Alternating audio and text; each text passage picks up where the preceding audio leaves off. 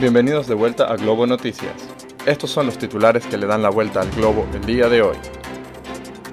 Los habitantes de La Habana, Cuba, reaccionaron a la administración saliente del presidente de Estados Unidos, Donald Trump, que volvió a colocar a Cuba en una lista de patrocinadores estatales del terrorismo. Mike Pompeo, el secretario de Estado de Estados Unidos, citó el apoyo de Cuba al líder venezolano Nicolás Maduro, a quien Estados Unidos se niega a reconocer. Un guardia de seguridad, José Ramón González, nos comenta. Este país nunca ha sido terrorista, jamás en la vida. Este país lo que hace es ayudar a, a la persona. Ayudar en salud y ayudar en todo.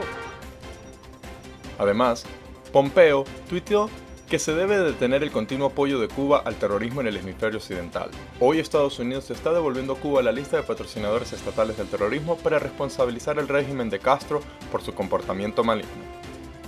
El anuncio de Trump se produce días antes de que el presidente electo Joe Biden asuma el cargo.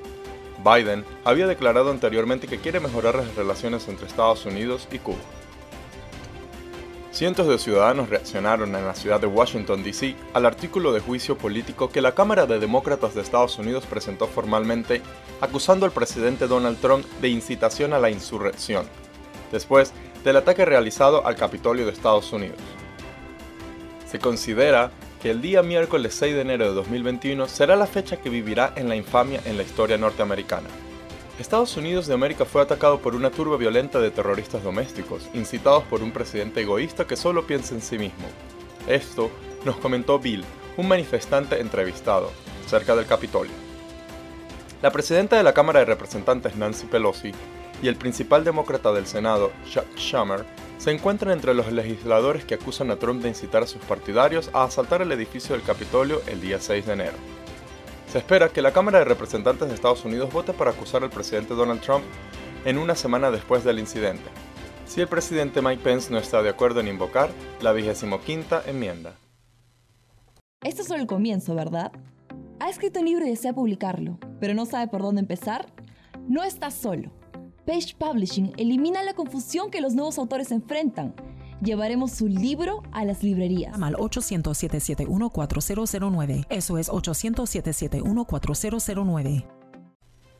La sede de Prevención y Control de Epidemias de Wuhan emitió una investigación inmediata en todos los lugares visitados por dos visitantes que se confirmó que están infectados por COVID-19.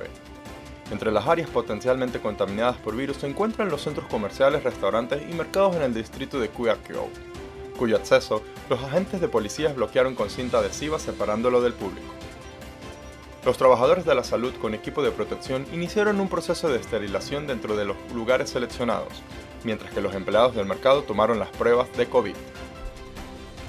Una tripulación de cabina de Air India Airline compuesta exclusivamente por mujeres aterrizó con éxito en la ruta de vuelo más larga de la compañía, desde la ciudad de San Francisco hasta Bangalore, en el sur de la India, el equipo piloto de cuatro mujeres recibió una gran bienvenida a su llegada al Aeropuerto Internacional de Kempangouta, donde se habían reunido una pequeña multitud y miembros de los medios de comunicación. Today marks a historic day for our country, our airline Air India, where Bharat ki betiyan, all women crew have successfully flown one of the world's longest flights, which is San Francisco to Bengaluru. It was PM Modi ji's dream, long back, which finally has come true to connect the Silicon Valley of the US to the Silicon Valley of India. And I'm extremely proud and happy to be a part of it. That my airline, my government gave all of us that opportunity to make that dream turn into a reality. La ruta de vuelo sobrevoló el Polo Norte y duró aproximadamente 17 horas. Además, cubrió una distancia alrededor de 16.000 kilómetros. El viaje se convirtió en el vuelo comercial más largo del mundo operado por mujeres pilotos. Para esto y mucho más, no olvides suscribirte a nuestro podcast de Globo Noticias o descargar nuestro canal en Roku y Amazon Fire TV. Para Globo Noticias les reportó Juan Albarrán.